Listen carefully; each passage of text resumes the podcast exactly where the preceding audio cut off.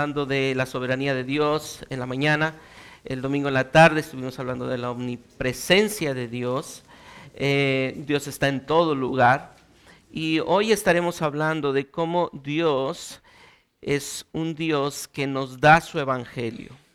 En la noche estaremos hablando de la bondad de Dios, pero el gozo de estar en las manos de un Dios que nos da su evangelio. Y, cuando usted y yo pensamos en el evangelio, lamentablemente hay diferentes conceptos y diferentes ideas que vienen a nuestra, a nuestra mente. Y hoy quisiéramos ver qué es el evangelio, y algunos elementos del Evangelio, pero eh, quisiera que usted y yo leyéramos este pasaje que es trascendente precisamente en este, en este aspecto del Evangelio. Y leamos juntos, ustedes me pueden seguir con su vista en esta lectura, pero juntos leamos del verso 6 al verso 11 del capítulo 5 de este, esta carta de Pablo a los romanos. ¿Lo tienen? Dice así la palabra del Señor. Porque Cristo, cuando aún éramos débiles, a su tiempo murió por los impíos. Ciertamente apenas moría alguno por un justo, con todo, pudiera ser que alguno osara morir por el bueno. Mas Dios muestra su amor para con nosotros en que siendo aún pecadores, Cristo murió por nosotros. Pues mucho más, estando ya justificados en su sangre, por él seremos salvos de la ira. Porque si siendo enemigos fuimos reconciliados con Dios por la muerte de su Hijo, mucho más, estando reconciliados, seremos salvos por su vida. Y no solo esto, sino que también nos gloriamos en Dios por el Señor nuestro Jesucristo por quien hemos recibido ahora la reconciliación. Padre, venimos delante de ti reconociendo, reconociendo que en nuestra era, nuestra mente es tan pragmática, tan, tan pronta a procesar información de formas tan pasajeras, que no dimensionamos lo eterno, solamente dimensionamos lo material, el beneficio que da. Pero ruego Dios que hoy, por el poder de tu palabra y la iluminación de tu Espíritu Santo, nuestra mente pueda dimensionar el Evangelio no en términos de beneficios personales, sino en términos eternos tuyos. Y que al dimensionarlo de esa forma nosotros en verdad podamos sentir el peso de tener el Evangelio. De que tú eres el Evangelio. De que no es un concepto. Tú eres el Evangelio. Oh Dios, Bendice por tu gracia a tu iglesia y que hoy tu palabra sea expuesta. Y en los lugares donde hoy tu palabra está siendo abierta y siervos tuyos han dedicado tiempo para estudiar, inquirir tu palabra, prediquen tu palabra y con denuedo y seguridad digamos, esto es lo que Dios dice. Y que tu pueblo responda diciendo, creemos lo que Dios dice. En Cristo Jesús. Amén. Amén. No sé cuántos de ustedes han estado al lado de un teléfono esperando una llamada y escuchan que el teléfono timbra o vibra y responden con esa, ese palpitar agitado de su corazón porque saben que van a recibir una noticia. Y la primer voz y la primera expresión que sale del otro lado del teléfono es, tengo dos noticias que darte, una buena y una mala. ¿Cuál quieres? Y nosotros estamos en esa lucha diciendo cuál será. Estoy esperando esta noticia y cuál será la buena o la mala. Y esto es a lo que nosotros llamamos evangelio. Cuando tú estás esperando que esa noticia sea una buena noticia. La palabra evangelio en su terminología significa buena noticia. Y cuando nosotros lo trasladamos al concepto bíblico, nosotros entonces entendemos que esas buenas noticias tienen un mensaje. Pero el Evangelio en sí solamente significa buena noticia. Buena noticia. Lamentablemente, la buena noticia que la palabra da hoy en día no es una buena noticia. No es algo que se disfrute. No es algo que se busque, no es algo en el que la persona se regocije. Lamentablemente hoy el Evangelio es algo que se odia, que se desprecia. William Tyndall, un traductor de la Biblia, que fue pionero y fue, uno, fue el primer traductor de la Biblia al inglés, escribió en 1525 una frase que la selló con su sangre. Él dijo lo siguiente, ¿qué mundo es el que, en el que vivimos? En el que algo tan alegre puede ser tan odiado. Algo que es una buena noticia es algo que se odia. Porque el Evangelio son buenas nuevas. ¿Y qué es esa buena nueva? Que Dios pagó en Cristo el precio del sufrimiento. Dios pagó en Cristo el precio del sufrimiento. Para que tú y yo podamos recibir el premio de disfrutar para siempre el gozo eterno.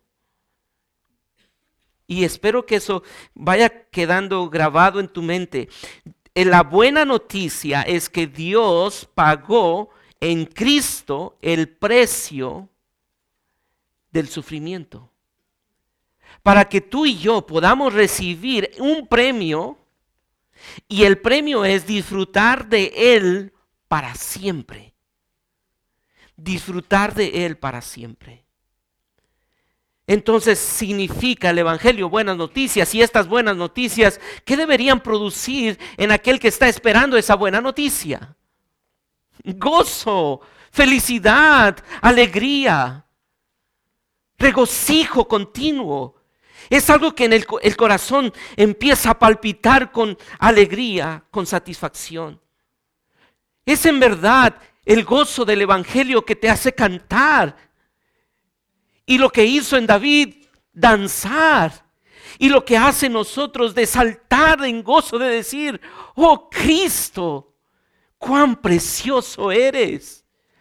Tú eres el precio y eres el pago del Evangelio. Eres el regalo que he obtenido. Dios pagó el precio de su Hijo. Dios pagó el precio de su Hijo para darnos el gozo de tener a su Hijo, de tenerlo a Él. Por lo tanto, el Evangelio es que Dios en Cristo pagó el precio. Y Dios en Cristo es el gozo. El precio y el premio ¿Quién es? Cristo. Es decir, que Dios es el inicio del Evangelio y Dios es el final del Evangelio. Y si tuviéramos que definirlo en una frase concreta de tres palabras es, Dios es, cuatro, Dios es el Evangelio. Dios es el Evangelio. Dios es el precio y Dios es el premio del Evangelio. Dios es el medio y Dios es el fin. Dios es el inicio, el punto inicial y Dios es el punto final del Evangelio. Así que Dios es el Evangelio. Y es hermoso estar en las manos de un Dios que nos ha dado su Evangelio. Y cuando usted y yo pensamos en esto, deberíamos valorar el Evangelio y disfrutar su poder transformador. Hermanos, y al paso de estos minutos, mi deseo es que usted y yo podamos valorar el Evangelio, poder ver el Evangelio, gozarnos en el Evangelio y disfrutar del poder transformador del Evangelio. ¿Cómo podemos valorar y disfrutar algo? Hasta que usted y yo conocemos. Y en esta porción de la palabra, Dios nos muestra a través de la escritura del apóstol Pablo dos verdades del Evangelio. Y quisiera que usted posara su vista en este pasaje y estaremos estudiándolo y haremos referencia a otras porciones, pero vea lo que la palabra de Dios nos dice, porque Cristo, versículo 6 del capítulo 5 de Romanos, porque Cristo, cuando aún éramos débiles, a su tiempo murió por los impíos. Y note cómo comienza este verso. Porque Cristo, porque Cristo murió por los impíos. Es interesante la forma en que el apóstol Pablo escribe el verso 6, el verso 10, donde utiliza tiempos que parecieran estar en disontonía, No, no están en armonía. Usa verbos en el pasado y en el presente y no están en coordinación aparentemente. Porque dice, eh, versículo 6, Cristo cuando aún éramos débiles, a su tiempo murió por los impíos. Ciertamente, apenas moría alguno por un justo, con todo pudiera ser que alguno osara morir por el bueno. Mas Dios muestra, ¿cuándo? Su amor para con nosotros, en que siendo aún pecadores, Cristo murió por nosotros. Hoy vemos que Cristo cuando éramos débiles, y esto nos deja ver que en la mente de Dios no hay tiempo presente, pasado, futuro, todo es un tiempo para Dios. Y aquí quisiera que usted y yo viéramos cuál es el precio del Evangelio. Porque Cristo murió por los impíos. El precio del Evangelio, y quisiera que usted comenzara a ver que este Evangelio es tan hermoso y deberíamos gozarnos y deleitarnos en él porque tiene un alto precio. Se pagó un precio por el Evangelio. Dios planeó que ese precio fuera un precio incalculable. Un precio que materialmente jamás nosotros pudiéramos conseguir. El precio era el mismo. Era el mismo. Quizá ahí, Dani. Gracias.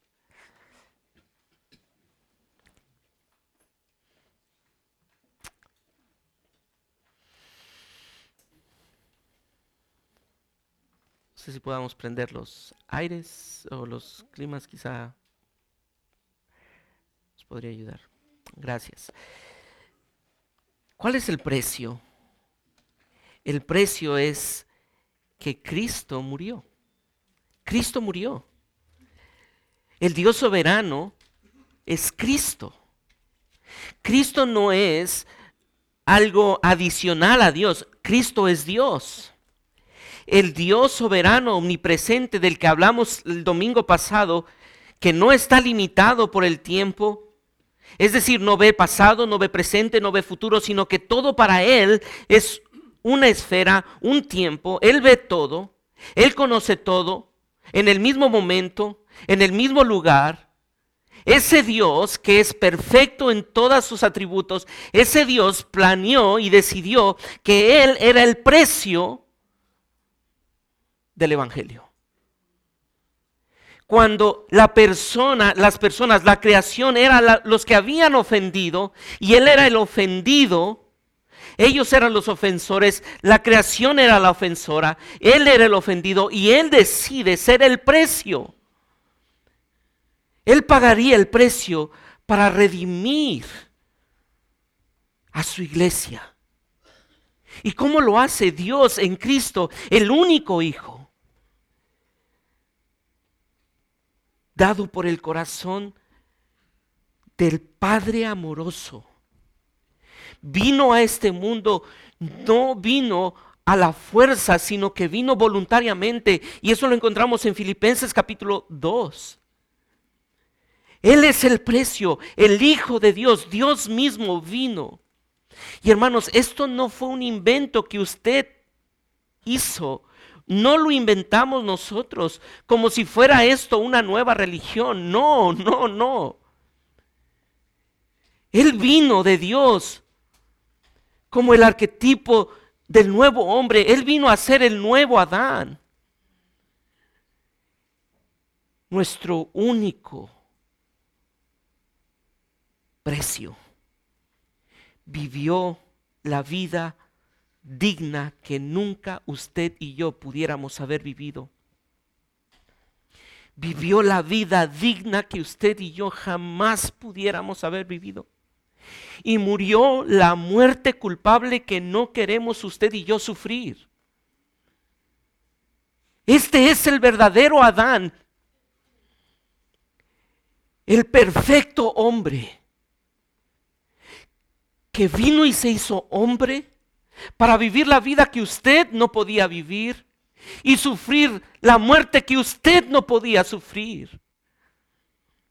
Por su vida y por su muerte y por su resurrección, Jesús cumplió y ahora satisfizo la necesidad del ofendido.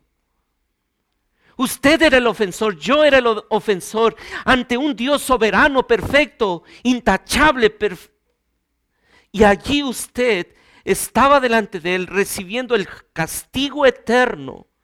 Pero vino un nuevo Adán que satisfizo toda la exigencia del Dios soberano.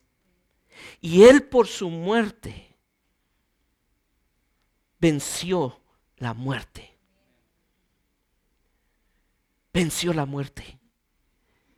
Hizo todo esto como nuestro sustituto y no reservó absolutamente nada. No reservó absolutamente nada. Dios lo entregó a la cruz.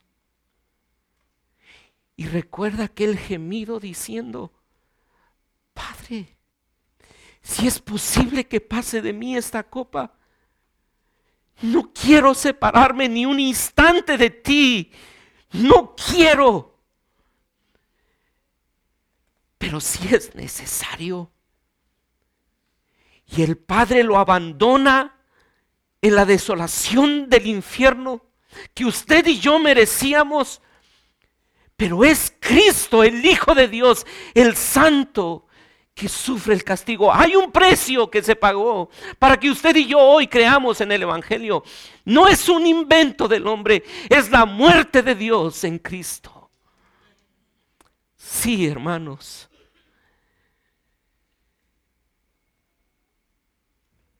Romanos 8:32 dice, el que no escatimó ni a su propio Hijo, ¿cómo no nos dará también con Él todas las cosas? Hermanos, esto no es una verdad distante.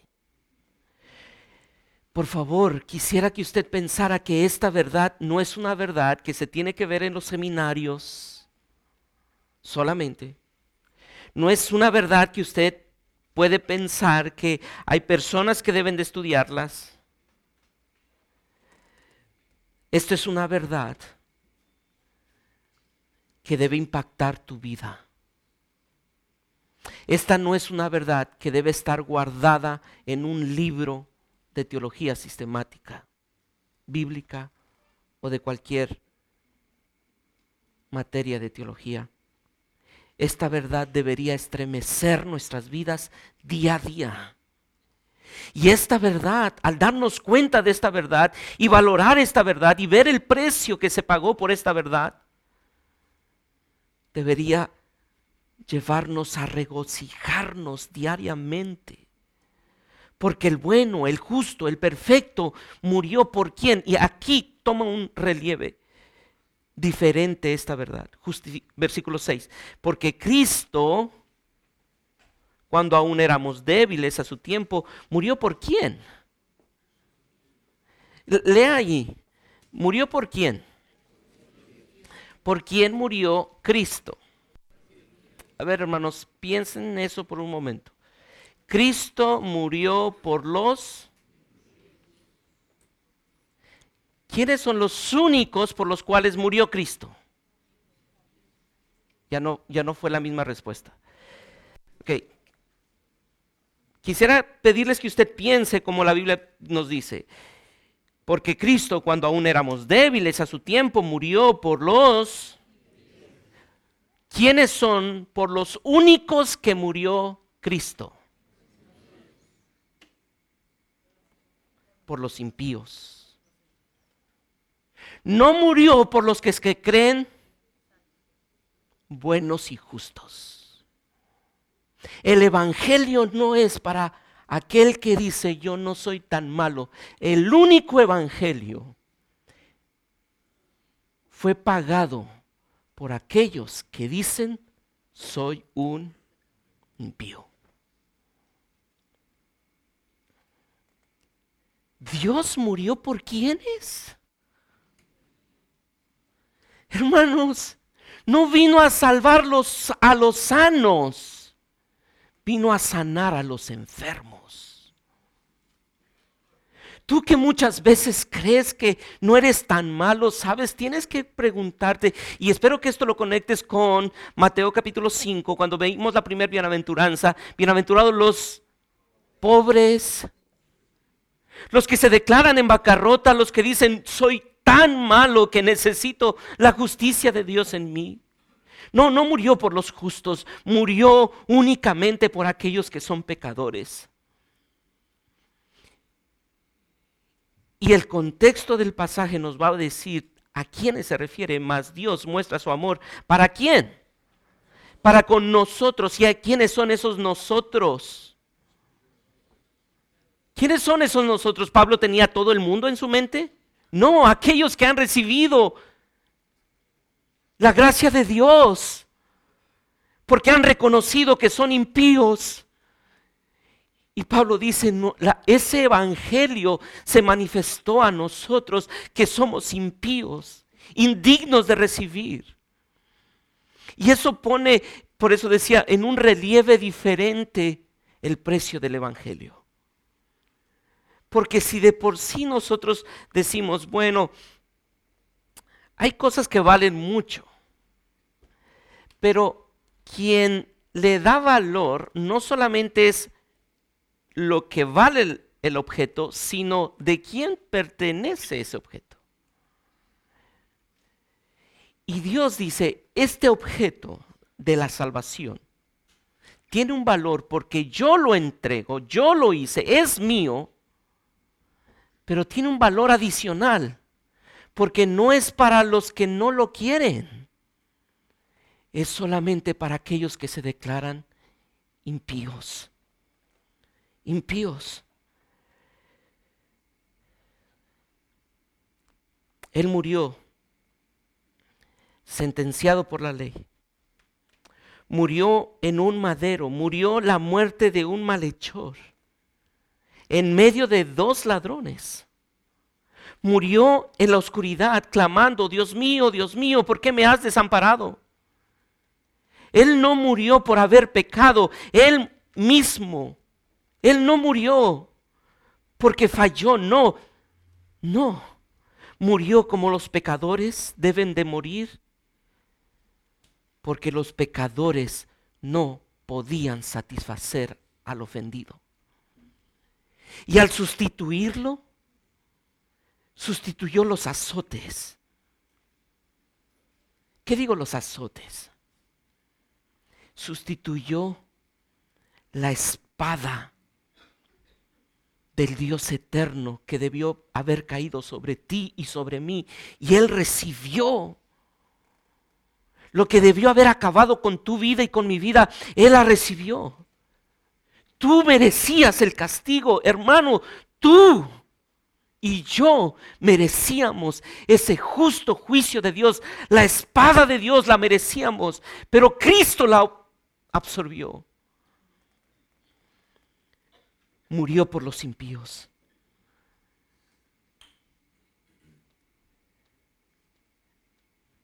Cristo murió por los impíos. Tú levantas el teléfono y la buena noticia es, Cristo murió por los impíos. ¿Sabe qué produce eso? Para usted y para mí podríamos decir, pues gozo. No siempre causa gozo, porque tú muchas veces no te consideras impío. Esa es la buena noticia en la cual deberíamos regocijarnos. ¿Qué mundo en el que vivimos? Que tan alegre noticia esté causando tanto odio. No por la noticia, sino porque eso te dice quién eres en verdad. Quién eres en verdad. Pero el precio del Evangelio es que Cristo murió por los impíos. No es una teoría. No, no es una teoría, es una realidad. Cristo en sustitución del impío. Él murió. El justo por los injustos para llevarnos a Dios. Esta es la única y verdadera doctrina de expiación. Que hay un sustituto que cargó el precio del Evangelio. Dios en Cristo. Parece tan simple, tan corta la noticia, pero qué precio tan grande está descrito en esa verdad. Cristo murió por los impíos. Pero no solamente vemos el precio, veamos y el verso 9, 10 y 11 del capítulo 5 del Evangelio, de, de esta carta a los romanos. Pues voy a leer desde el 8. Más Dios muestra su amor para con nosotros en que siendo aún pecadores, Cristo murió por nosotros. Pues mucho más, ahora note esta expresión del el apóstol Pablo, pues mucho más como que sube un nivel en esa escalera de su argumentación y dice, pues mucho más. Si Cristo murió y pagó el precio por nuestros pecados, pues mucho más, estando ya justificados en su sangre, por él seremos salvos de qué? ¿Qué es lo que usted y yo merecíamos? La ira de Dios, pero porque Cristo murió, hemos sido librados de esa ira porque si siendo enemigos fuimos reconciliados con Dios por la, por la muerte de su Hijo, mucho más, estando reconciliados, seremos salvos por su vida. Y note un siguiente nivel, versículo 11. ¿Cuál es? Y no solo esto, versículo 8 nos dice, bueno, y versículo 9, mucho más ahora nosotros podemos regocijarnos en la reconciliación que tenemos con Dios.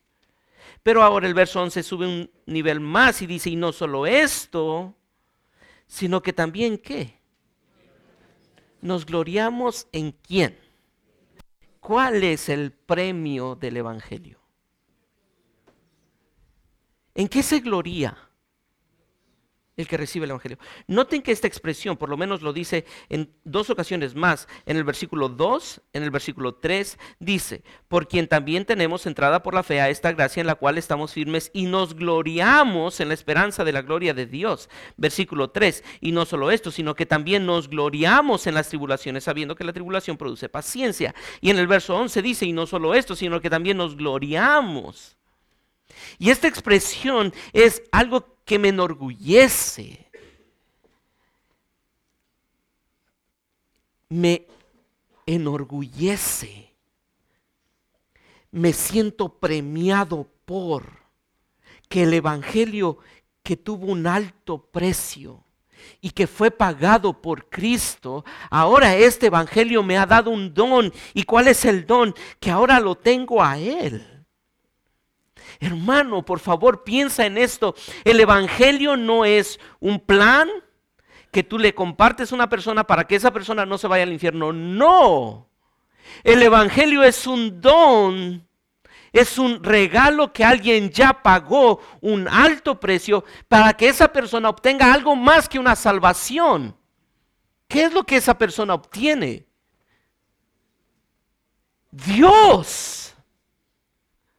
Dios. No hay mayor don que alguien pueda recibir que recibir a Dios. No es un don que Dios te da, Él se da a sí mismo. Y por eso Pablo dice, yo me regocijo y me glorío en el don, porque este es el nivel más alto. Por eso trataba de ilustrarlo como una argumentación que Pablo está construyendo y llega a la cúspide de su, de su, argumentación diciendo, y no solo esto, sino que nos gloriamos en Dios por medio de Jesucristo por quien hemos recibido. ¿Y qué es lo que está haciendo? Entonces Dios sabe hacia dónde nos está trasladando. Hacia Génesis 1, donde el hombre tenía comunión con. Y no había nada que obstaculizara dicha comunión. Y ahora se regocija en esa comunión. Y en un mundo caído donde no puede existir por el ambiente, no puede existir reconciliación con Dios. Por el Evangelio que ha sido comprado a precio de sangre, ahora usted y yo podemos tener comunión con Dios. Qué hermoso. La finalidad del Evangelio es que nos regocijemos en Dios. El bien más alto, más pleno, más profundo, más dulce del Evangelio es Dios mismo, siendo disfrutado por un pueblo que ha sido redimido por un precio muy alto. Por eso el punto del sermón es Dios en Cristo, es el premio y el premio, el precio y el premio del Evangelio. Durante años, la iglesia ha tratado de mostrar de diferentes formas quién, qué es el Evangelio. Y cuando a lo largo de la historia de la iglesia encontramos que muchas veces se ha tratado de desviar, nuevamente la iglesia retoma y dice, esto es el Evangelio. Solo escritura, solo fe, solo gracia, solo Cristo, solo su gloria. No hay más.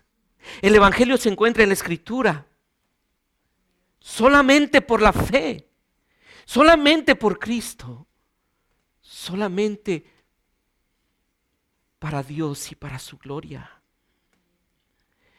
¿Y por qué decimos que el Evangelio, el premio del Evangelio es Dios? Porque quisiera llevarles, por favor, al Salmo capítulo 73. Salmo capítulo 73.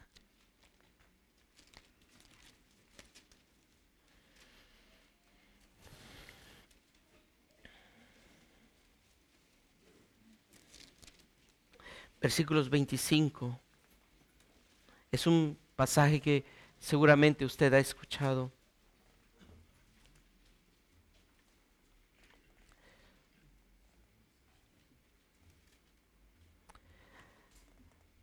Quién tengo yo en los cielos sino a ti? ¿Podemos leerlo juntos? Y fuera de ti nada deseo en la tierra. Mi carne y mi corazón desfallecen, mas la roca de mi corazón y mi porción es Dios para siempre. ¿Qué es lo que más anhela el salmista? ¿A quién tengo yo en los cielos sino a ti? Y fuera de ti, nada, nada deseo en la tierra. Una cosa he demandado a Jehová y esta buscaré. que esté yo en la casa de Jehová todos los días para inquirir, para conocer su hermosura. No hay más que anhelo, es que lo tengo a Él y lo tengo todo, porque Él es la fuente de toda satisfacción. Él es el mayor bien, mi querido creyente. Persona que estás aquí, quiero recordarte, este es el Evangelio. El Evangelio para ti es, tú que te consideras malo, tú que te das cuenta que tu vida no está funcionando como debería funcionar, que te has dado cuenta que tu matrimonio no está funcionando, tú que sientes culpabilidad, tú que te sientes pecador, para ti es el Evangelio. Cristo murió por ti. Cristo murió por ti. Y sabes, porque Cristo murió por ti, hoy se quiere dar a sí mismo a ti. Y cuando Él se da a sí mismo a ti, entonces tú recibes el mayor bien. No hay un mayor bien. Ese es el mayor bien que tú puedes obtener. No hay trabajo que puedas obtener. No hay salud que puedas obtener. Cristo es tu mayor bien. Por eso el salmista dice, ¿a quién tengo yo? Sino a ti. El Salmo capítulo 16, versículo 11 dice, con tu presencia y en tu presencia hay plenitud de gozo. Y en una versión, NTV dice, con toda presencia me llenas, con tu presencia me llenas de alegría. Estando a tu lado siempre seré dichoso. Siempre seré dichoso. Este es el premio. El premio es Cristo. Pero, ¿por qué el premio es Cristo? Quisiera llevarte ahora al salmo, en el capítulo 25.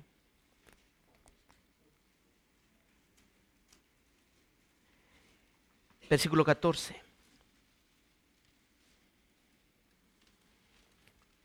Salmo capítulo 25, versículo 14 la comunión íntima de Jehová es con quién? Y a ellos hará conocer su pacto. ¿Con quién tiene íntima comunión Jehová? Hemos cantado un himno que nos muestra en dónde está su deleite. ¿Cuál es el deleite de Jehová? Su deleite, su placer, su comunión íntima. ¿Sabe con quién es? Con los suyos. ¿Y sabes en quién está el mayor deleite de los suyos? En Él. Y eso se vuelve algo armónico que porque tú tienes deleite en Él, Él se deleita en ti. Y la bendición de tenerle a Él entonces es cuando los creyentes pueden decir, mi mayor bien es Él. Mi mayor bien es Él. Estoy tan contaminado con este mundo pragmático, pero mi mayor bien es Él. Mi mayor bien es Él. Y es por eso que tú y yo tenemos que recordar que el Evangelio es algo que no tengo que escuchar una vez al año o una vez al mes. El Evangelio es algo que yo me tengo que conectar diariamente. Porque es a través del Evangelio entonces que yo puedo ver que mi mayor bien no es la salud, no es las circunstancias económicas, no es mi matrimonio, mi mayor bien es tenerle a Él. Mi mayor bien es tenerle a Él. En 1731, Jonathan Edwards, uno de los hombres que ha impactado más la vida de cientos de hombres de Dios por su pasión por la gloria de Dios, escribió lo siguiente, los redimidos poseen todo bien objetivo en Dios. Dios mismo es el gran bien del cual reciben posesión y disfrute mediante la redención. Él, Cristo, es el mayor bien. Y la suma de todo bien que Cristo compró. Dios es la herencia de los santos. Es la porción de sus almas. Dios es su riqueza y tesoro, su comida, su vida, su morada, su ornamento, su diadema, su perpetuo honor y su gloria eterna. Nadie tiene en los cielos sino a Dios. Él es el gran bien que reciben los redimidos en la muerte, al cual serán resucitados el fin en el fin del mundo. El Señor Dios es la luz de la Jerusalén celestial y es el río de agua viva que fluye y el árbol de vida que crece en medio del paraíso.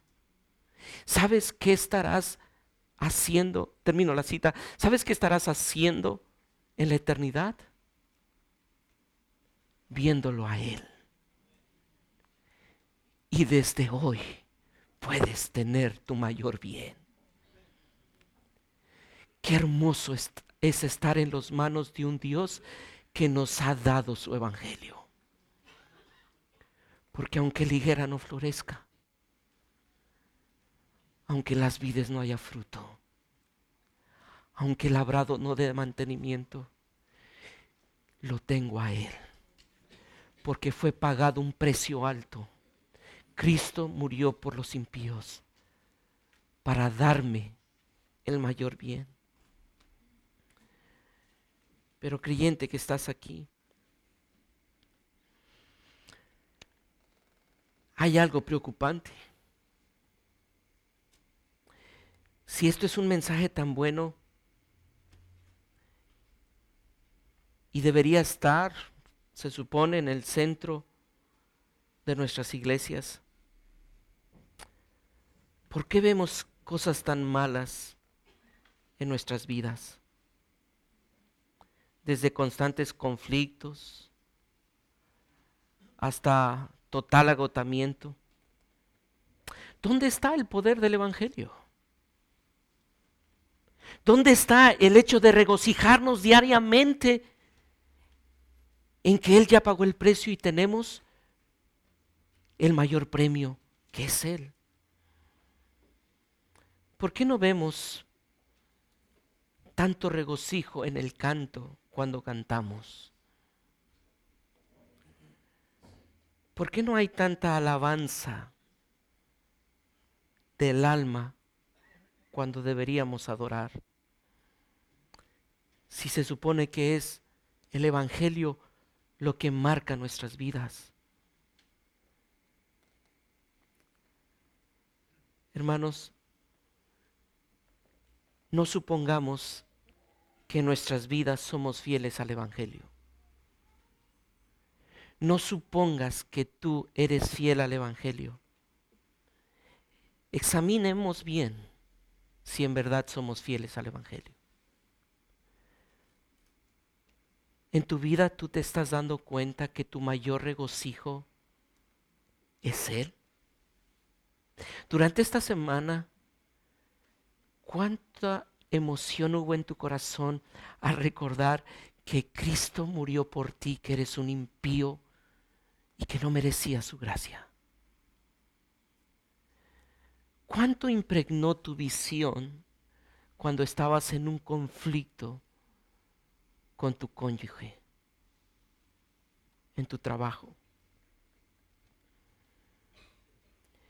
Quizá es porque te has olvidado que el Evangelio es Cristo murió por los impíos. Pero una iglesia que creyó en el Evangelio y que fue conquistada por el poder del Evangelio, recibió un mensaje del ángel de las iglesias en Apocalipsis capítulo 3, versículo 17.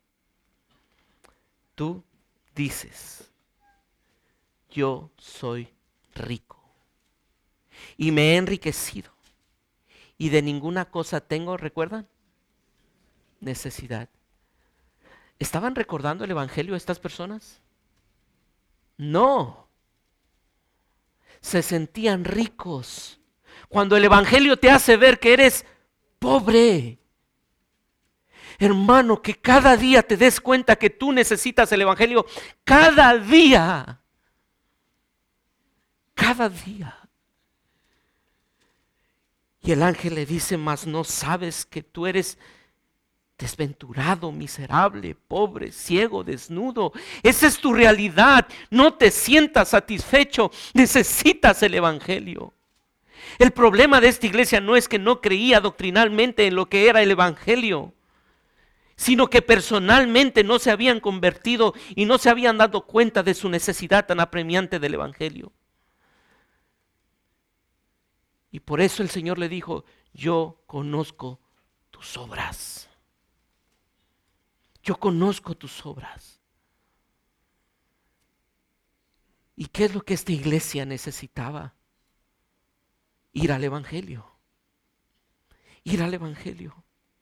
hermano, quiera Dios llevarnos hoy a una convicción de decir, ahora veo el valor del Evangelio y veo el gozo del Evangelio, el premio, el placer del Evangelio y quiero que el Evangelio me muestre su poder transformador y cómo se mostrará el poder transformador del Evangelio cuando tú cada día te conectes a esa máquina que dializa tu sangre espiritual y te permite ver que ahora comienza a correr por tus venas el Evangelio. Y ya no vives tú, sino que el Evangelio vive en ti. Y tu forma de ver la vida es el Evangelio, es Cristo, es Dios, porque Cristo es tu mayor tesoro. Y contemplas la vida poniendo a Cristo como tu mayor tesoro y todo lo demás cae en su lugar. Pero Cristo es más precioso que tu reputación. Cristo es más precioso que tus finanzas. Cristo es más precioso que tu familia. Cristo es más precioso que todo bien que este mundo te pueda dar. Porque ahora estás conectado a esa máquina que dializa tu sangre y te dice, Cristo. Pero no me puedo desconectar de esta máquina porque necesito el poder transformador del Evangelio. ¿Estamos hoy gozándonos en el Evangelio? ¿Estás considerándote en verdad a ti como alguien que necesita el Evangelio? Y hoy queremos animar. Quizá tú no has creído en el Evangelio. Hoy es un buen día para que tú veas a Cristo como tu mayor tesoro y puedas darle a Él el centro de tu vida y venir a Él a sus pies. Pero quizá tú eres un creyente aquí y te has desconectado del Evangelio. Y has comenzado a ver que tu corazón orgulloso y soberbio ha comenzado a sentirse rico, que no tienes necesidad de. Pero hoy el Evangelio te está diciendo, eres un desventurado, miserable, pobre, ciego y desnudo. Ven, que quiero darte el mayor bien que tú puedes obtener. Padre eterno, venimos delante de ti reconociendo que es hermoso estar en las manos de un Dios que nos ha dado el Evangelio. Y el Evangelio no es algo distante y ajeno a ti, eres tú el Evangelio. El precio fue pagado para que hoy podamos tener esa buena noticia. Cristo murió por los impíos. Y porque Cristo murió por los impíos, tenemos el mayor regalo, Dios mismo. Así que Cristo nos ha reconciliado contigo, Padre. Eres tú el autor y el consumador de este Evangelio. Ruego por aquellos que están aquí, que no han creído, que se creen justos por su religiosidad, por su moralidad. Convénceles de que necesitan darse cuenta de su necesidad tan apremiante del Evangelio. Pero pido por aquellos creyentes que quizá han dejado y han olvidado el Evangelio como un estilo de vida. Y han comenzado a creer y a confiarse en sus buenos comportamientos religiosos tradicionales. Pero cuando están en los momentos de conflicto, revelan que no están conectados al Evangelio. En los momentos de, de confusión, de estrés, depresión, revelan que solamente están controlados por su carne. Por eso pedimos que tú nos ayudes a darnos cuenta que necesitamos el Evangelio. No una vez al mes, sino cada día necesitamos el Evangelio. Sea cual sea las decisiones que habremos de tomar, que sean para la gloria de tu nombre y la edificación de tu iglesia. En Cristo Jesús. Amén. Amén. Cantemos.